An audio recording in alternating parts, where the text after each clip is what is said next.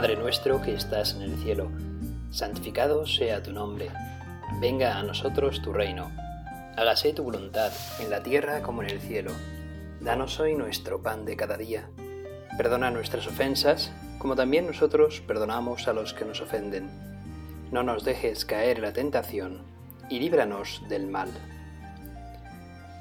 Estamos en otro día, otro día más de contemplación, de meditación al Señor. Qué bueno empezar siempre contemplando al Señor. No sé si esta meditación te la estarás poniendo por la mañana, por la tarde, pero es bueno dedicar siempre un rato de oración al Señor. El Señor no se deja vencer en generosidad y todo lo que le dediques a Él, el tiempo que le dediques a Él, Él lo está multiplicando por infinito. Por infinito en gracias a tu persona, a tu alma, para que puedas y desees eh, ser santo. Muchas veces lo que tenemos que pedir al Señor, Señor mío, concédeme el deseo de desear ser santo, el deseo de desear estar contigo. A veces, pues, por un plato de lentejas te dejo. A veces por menos, yo qué sé. Pero, sin embargo, siempre vuelves a estar conmigo, siempre vuelves a llamarme. Nunca me abandonas, nunca, nunca me abandonas. Siempre estás con nosotros. Bueno, pues eh, voy a leer un fragmento de un evangelio que parece que el Señor nos abandona, pero sin embargo no es así es Marcos 16, 14 al 20. Del Evangelio según San Marcos. Finalmente se apareció a los once mismos, estando ellos sentados a la mesa. Les reprochó su incredulidad y dureza de corazón porque no habían creído a los que le habían visto resucitado. Y les dijo, Id por todo el mundo y predicad el Evangelio a toda criatura. El que creyere y fuere bautizado será salvo, mas el que no creyere será condenado. Y estas señales seguirán a los que creen. En mi nombre echarán fuera demonios, hablarán nuevas lenguas, tomarán en las manos serpientes, y si beben cosa mortífera, veneno no les hará daño. Solo los enfermos pondrán sus manos y sanarán. Y el Señor, después de que les habló, fue recibido arriba en el cielo y se sentó a la diestra de Dios. Y ellos, saliendo, predicaron en todas partes, ayudándoles el Señor y confirmando la palabra con las señales que le seguían. Palabra del Señor, gloria a ti, Señor Jesús. Marcos, el evangelista Marcos, nos está hablando de una última aparición de Cristo resucitado con los apóstoles y después de esa aparición la ascensión del Señor a los cielos.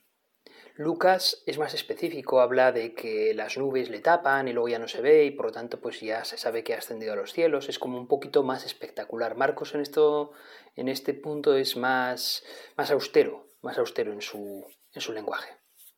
Sin embargo, dice mucho, fijaos, antes de este evangelio pues ha aparecido María Magdalena y les ha avisado a los apóstoles que se ha encontrado con Jesús resucitado y sin embargo no le creen. Por eso cuando Jesús sí aparece, lo primero que les hace es reprocharles su falta de fe. Y bueno, yo creo que esto también es una llamada de atención que nos tienen que hacer a todos nosotros, porque muchas veces igual, ¿cómo está nuestra fe? Podríamos preguntarnos, ¿cómo está mi fe?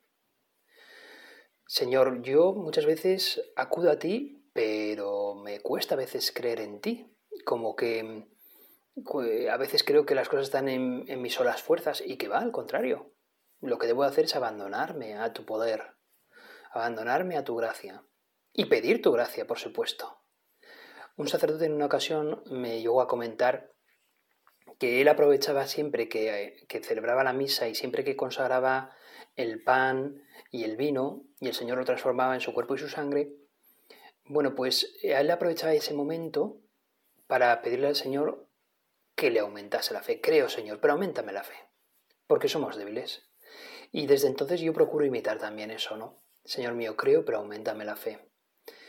No porque te desprecie, ni mucho menos, sino porque en realidad soy débil.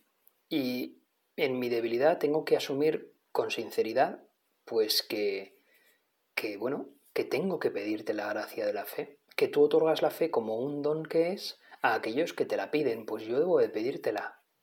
Y por eso, hermano, hermana que me estás escuchando, te animo a que tú también se lo pidas al Señor. Señor mío, creo, pero aumentame la fe, aumentame la fe. Pues bien, aquí están estos incrédulos de los apóstoles y Jesús, que eso, ¿no? Les reprocha esa dureza de corazón, esa incredulidad. Y efectivamente se presenta ante ellos. Yo imagino a los apóstoles alucinados, ¿no? Están allí eh, reunidos por miedo a los judíos con las puertas cerradas, las ventanas cerradas, y de repente en medio de ellos se aparece Cristo resucitado. Es verdad que le habían venido las mujeres, les habían alterado diciendo que en realidad había resucitado, pero bueno, era el testimonio de las mujeres, no vale, ¿no? Para una mentalidad judía es que el testimonio de la mujer no vale, se habrían puesto histéricas, yo qué sé, ¿no? Y de repente, Cristo que resucita.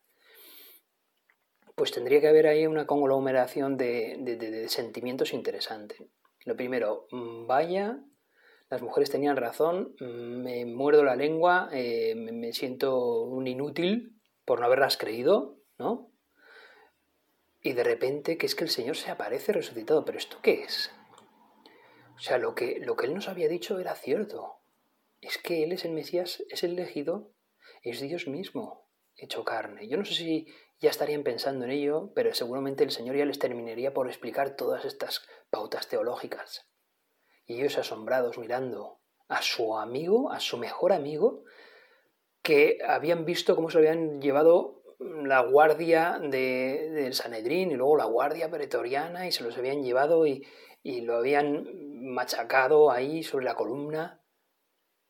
Y no sé si algún apóstol salvo sé que sabemos que Juan sí pero no sabemos si algún apóstol pues también pudo ver esa procesión horrible hacia el Calvario. Pero vamos sudando sangre eh, siendo vilipendiado escupido con esa corona de espinas desnudado crucificado y por fin que muere todo el mundo lo dice y de repente a ese ese que estaba en esa situación de repente está delante de mí mirándome me reprocha mi falta de fe y seguramente luego me sonríe y me dice, estoy aquí, he resucitado, amigos míos. Y venid, tocadme, comprobad que, que este soy yo, que un fantasma no tiene heridas en sus manos como las que yo tengo. Y ven, Tomás, toca la mano, con tu mano mi costado y comprueba que no soy un fantasma. Y no seas incrédulo, sino creyente. Pues eso nos lo está diciendo a todos. Todos tenemos un, punto de Tomás a veces. Y tenemos que.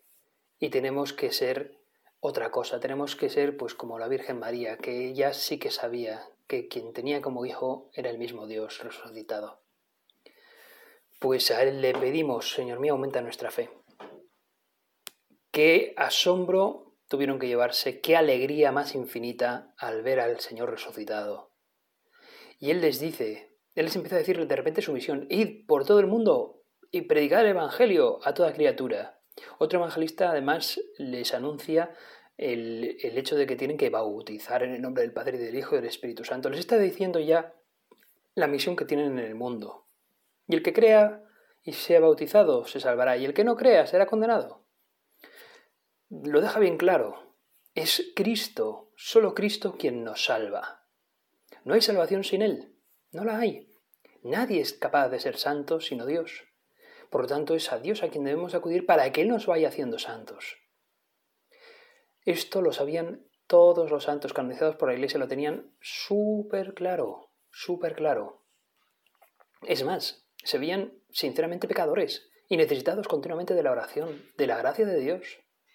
Por eso, hermano, hermana que me estás escuchando, aprovecha para rezar, aprovecha para pedirle al Señor el deseo de santidad. Solo Él es capaz de hacerte santo, solo Él es capaz de hacerte santa.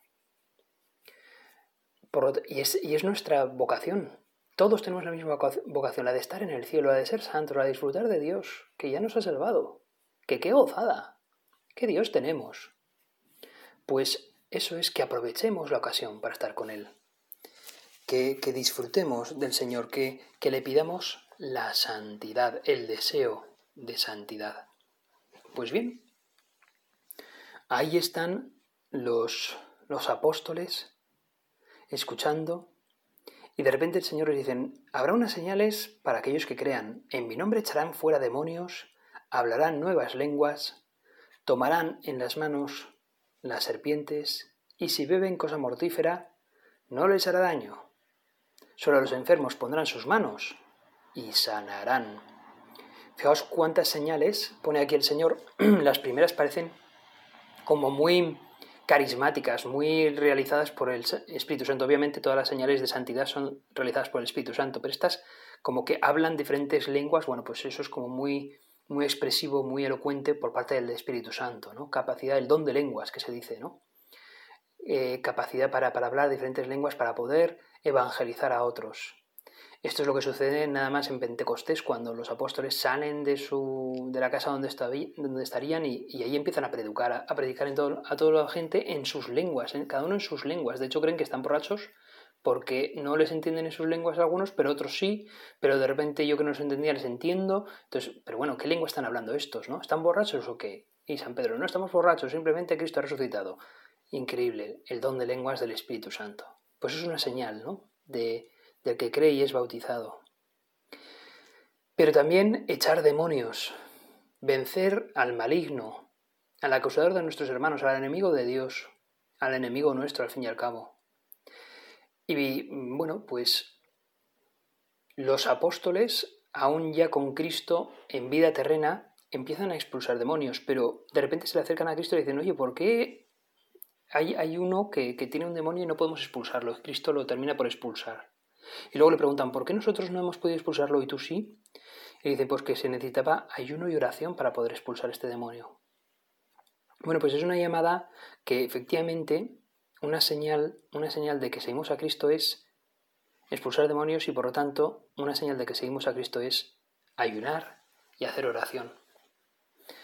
El ayuno, bueno, es algo específico que hay que hablarlo con el director espiritual. Por lo tanto, hermanos, os, encomiendo a que tengáis, o sea, os recomiendo que tengáis un director espiritual, alguien con el que hablar y luego, por supuesto, confesaos, confesarse habitualmente. Pero aparte de esa confesión habitual, tener a alguien con el que ser muy sincero y en la labor de la oración, que os anime a rezarle al Señor, a tomaros en serio los sacramentos, a buscar la gracia de Dios y también la vida de virtud. Y con eso, con la gran sinceridad que podamos tener con el director espiritual y obediencia a ese director espiritual, pues pues con eso se va avanzando mucho. El ayuno y la oración nos hacen capaces hasta de, en el nombre de Cristo obviamente, y con el poder de Dios, expulsar los demonios. Bueno, pues también expulsa los demonios de tu vida. ¿Cuáles son los demonios de tu vida? Hemos hablado antes de eso, ¿no? De la falta a veces de, fe y que tenemos que pedirle al Señor que nos lo aumente. Bueno, pues mm, que no nos conquiste el demonio mudo, ese demonio que nos impide decir la verdad, cueste lo que cueste, con gran sinceridad, a nuestro director espiritual. Es muy bueno tener como director espiritual un sacerdote. ¿Por qué? Porque los sacerdotes tienden, bueno, los sacerdotes mm, confesamos a diferentes personas y los sacerdotes, pues en principio, raro sería el sacerdote que se escandalizase por el pecado más pecado más duro que puedas tener. O sea, sería muy, muy raro que un sacerdote pudiese escandalizarse. ¿Por qué? Porque el sacerdote lo primero que confiesa a mucha gente y lo segundo que si el sacerdote es una persona de oración descubrirá que el mayor de los pecadores es él mismo. Y que precisamente por ser él mismo, en su debilidad busca la fortaleza de la gracia de Dios en su oración. Y sabrá en tu debilidad ayudarte para que encuentres tu fortaleza en la fortaleza de Dios, en la gracia de Dios, en la oración, en el ayuno. Si somos santos es por obra de Dios, por lo tanto, busquémosle a Él.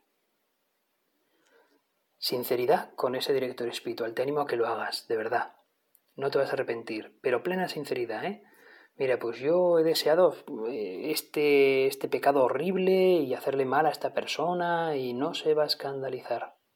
Y si te confiesas precisamente porque en realidad eh, te sientas arrepentido o no, en realidad ya te estás arrepintiendo al venir a decirse eh, claramente ese director espiritual todo ese pecado, ¿verdad? Pues ánimo, tranquilo, tranquila, el Señor está contigo, sé sincero, honesto, sé sincera, honesta y dilo todo. que el Señor que el Señor te va a perdonar y que el Señor te va a dar unos ánimos de la pera y encima te va a dar una gracia que vas a vas a vas a alucinar, vas a alucinar contigo mismo porque vas a ser capaz de ser nada menos que santo con la gracia de Dios. Y verdaderamente serás capaz de expulsar demonios de tu vida y serás capaz de hablar lenguas, la lengua del amor de Dios. Y encima serás capaz de tomar serpientes en tus manos. Esto, esto a mí sí que me sorprende, hermanos. Yo debo confesaros que te tomarán en las manos serpientes y se beberán y se verán cosa mortífera, cosa venenosa y no les hará daño. Jobar, que yo la verdad es que, que no he mirado, no he mirado el significado profundo de estas palabras que seguramente lo tengan, ¿no? O sea, yo de primeras nunca se me ocurriría coger una serpiente con la mano ni beber un veneno. Yo creo que no hay que hacerlo. Niños, no hagáis esto en vuestras casas. Pero, pero yo creo que el significado así mm, de primeras que nos viene a decir es que, que el mal no, no podrá con nosotros. O sea, estar en gracia de Dios significa vencer al mal. ¿Vale? No, no significa, oye, que busquemos el mal para ver si somos tentados o no. No, no, lo que no hay que dejarse nunca es tentar, pero si sucediese que de repente pues hay unas serpientes a nuestro lado, hay un veneno a nuestro lado, si estamos en gracia de Dios no nos afectará. Sabremos también eh, ser lo suficientemente valientes para huir de esas tentaciones, ¿no? Y por eso no nos vencerán. Eso es. Y luego otra cosa más, otra señal más, los enfermos pondrán sus manos y sanarán. Los enfermos pondrán sus manos y sanarán.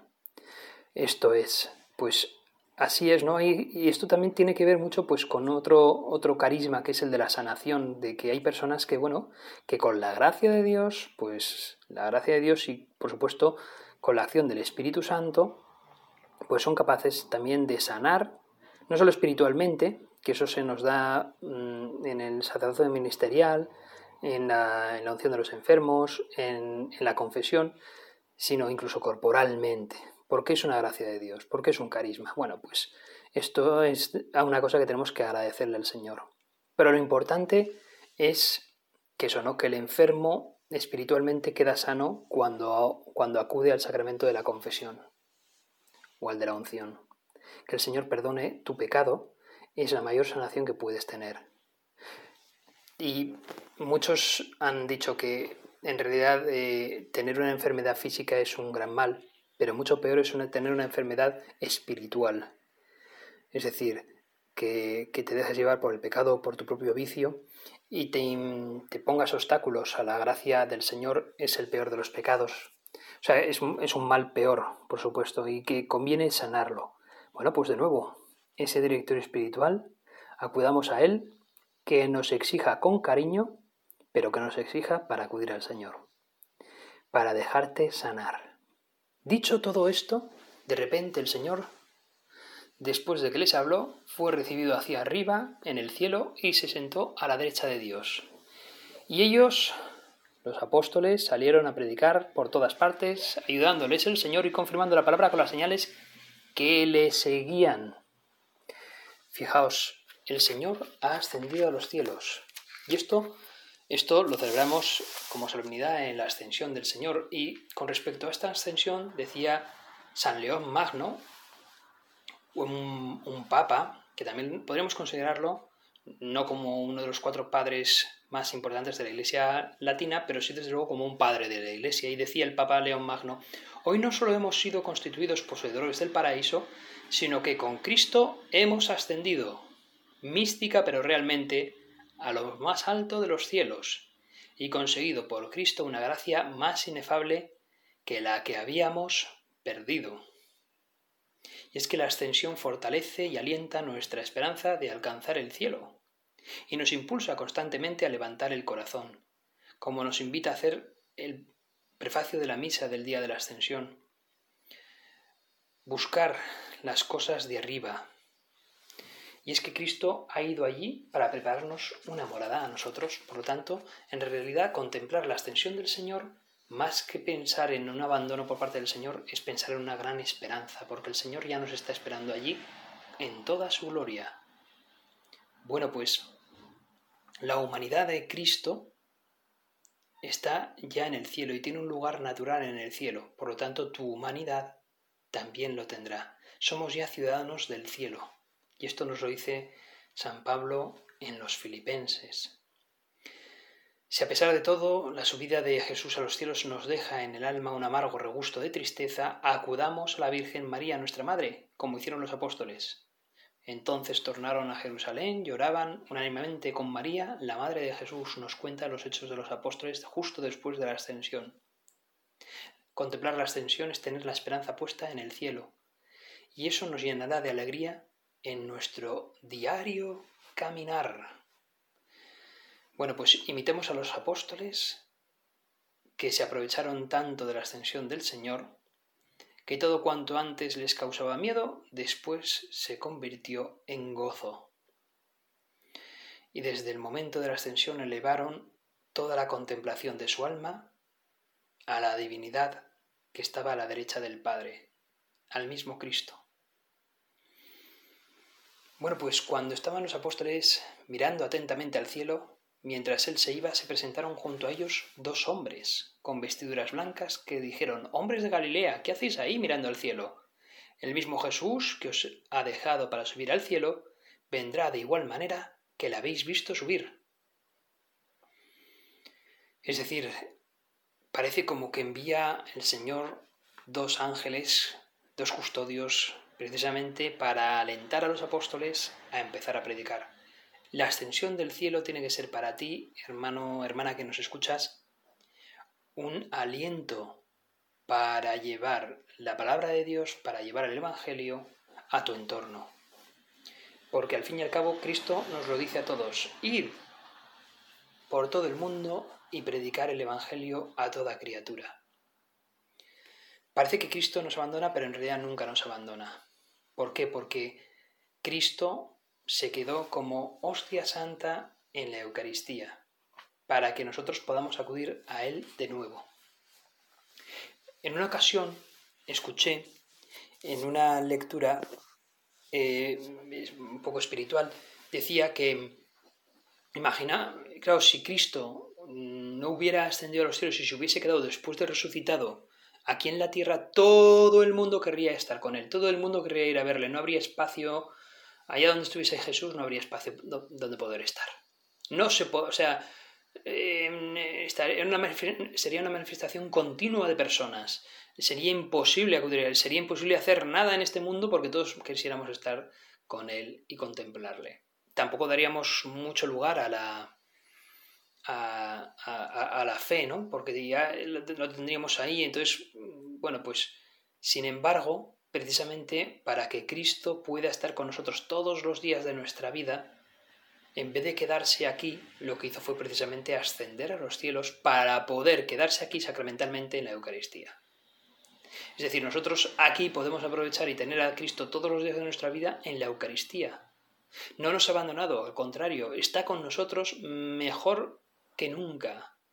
Está con nosotros más cerca que nunca, precisamente. Y, y ascendió a los cielos para descubrir, para hacernos descubrir cuál es nuestro futuro, que es el futuro de la gloria, por las obras de Dios. Cristo desea nuestra ascensión. Cristo desea nuestro cielo. Cristo, eh, Dios, el Dios bueno, desea todo esto para nosotros. Como una pequeña anécdota, no sé si tiene mucho que ver con la ascensión, la verdad, pero bueno, puestos a hablar de un Dios bueno y de ascensos, se comenta de Juan Pablo II que, que lo tengo aquí, estoy aquí frente a un ordenador porque he encontrado una anécdota sobre Juan Pablo II en la que dice lo siguiente.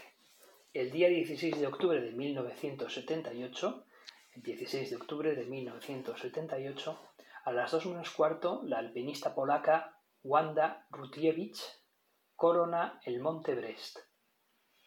8.848 metros de altitud, el monte más alto del mundo. Esta alpinista polaca, Wanda Rutiewicz, el día 16 de octubre del 78, consigue alcanzar la cima. Hasta la fecha ningún escalador polaco había conquistado esa cima. Ella es también la primera mujer europea que lo consigue.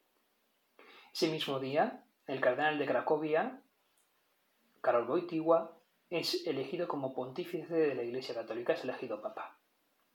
Unos meses después, el 10 de junio del 79, Wanda se encuentra con el Papa en Cracovia durante su primera peregrinación a Polonia y le entrega una piedra conmemorativa de ese evento. Juan Pablo II le comenta, el buen Dios quiso que en ese mismo día los dos subiéramos tan alto. Wanda al Everest Carol Boitigua al papado.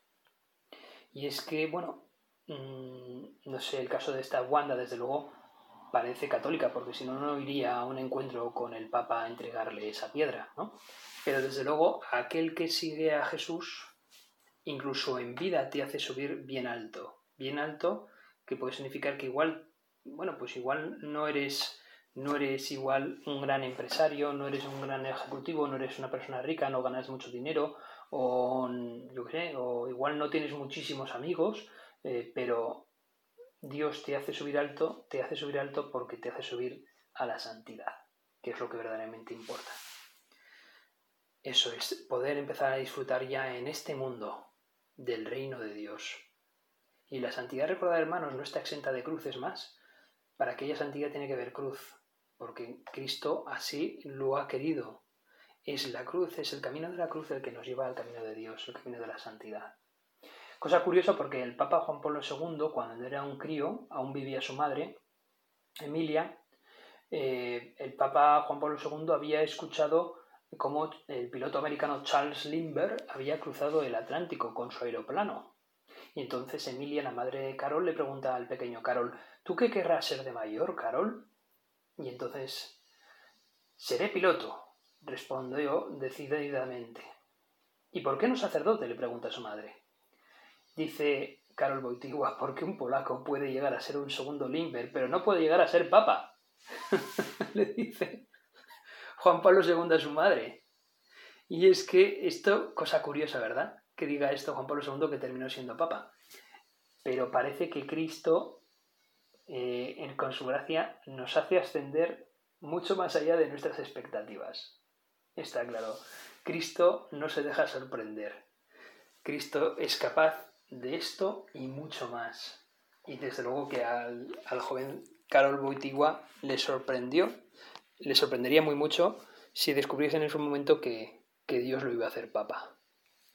Pues bien, esos apóstoles que están mirando al cielo y que son llamados por, por esos ángeles del Señor, ya por fin se dan cuenta de que adelante, no continuéis mirando al cielo, sino ya ahora continuad a vuestros, mirando a vuestros hermanos para propagar, para, para evangelizar con la palabra de Dios.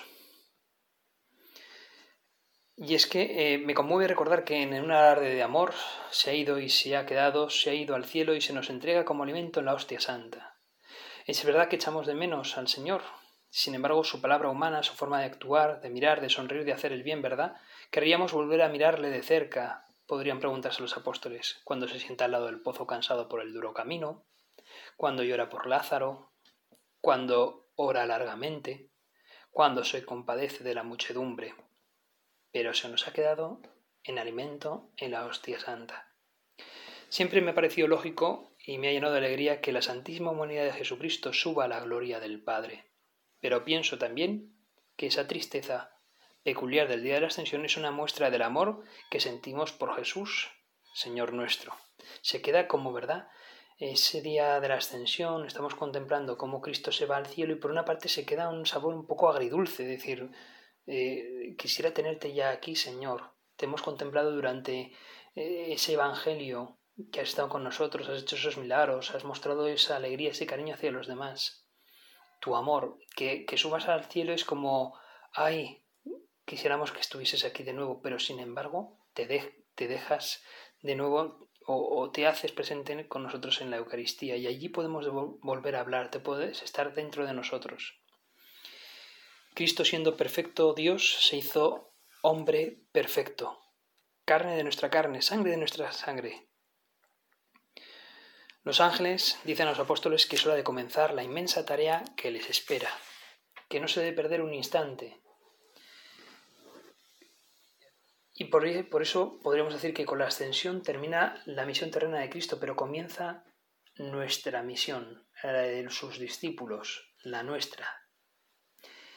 Por eso nuestra oración es bueno que oigamos aquellas palabras con las que el Señor intercede ante Dios Padre por nosotros mismos. No pido que los saques del mundo, de nuestro ambiente, de propio trabajo, de la propia familia, sino que los preserves del mal. Presérvalos del mal, Padre. Nos preserva el Señor del mal y nos anima, nos ayuda para hacer el bien, la predicación hacia los demás. Bueno, pues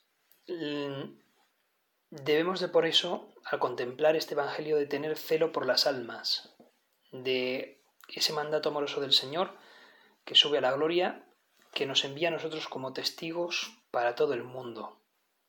Tenemos una responsabilidad grande, hermanos, de, de dar este mensaje de que Cristo ha resucitado a los demás. Y ser testigo de Cristo supone, antes de nada, procurar comportarnos según la doctrina que Cristo nos pide, de luchar para que nuestra conducta recuerde a Jesús y que evoque su figura amabilísima. Hemos hablado de la dirección espiritual. Nunca, nunca te arrepentirás, aquel que me estás escuchando, nunca te arrepentirás de ser sincerísimo con tu director espiritual.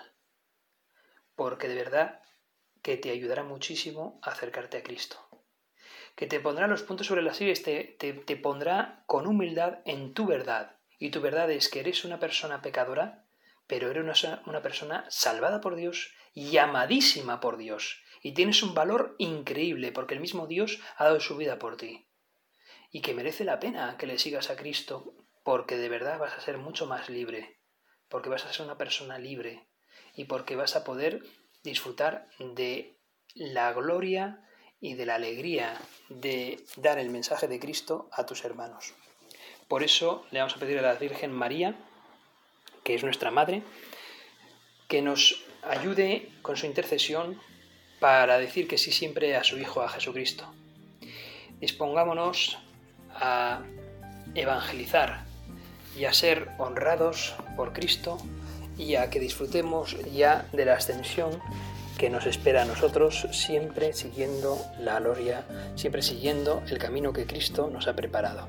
Dios te salve María, llena eres de gracia, el Señor es contigo, bendita tú eres entre todas las mujeres y bendito es el fruto de tu vientre Jesús. Santa María, Madre de Dios, ruega por nosotros pecadores, ahora y en la hora de nuestra muerte. Amén.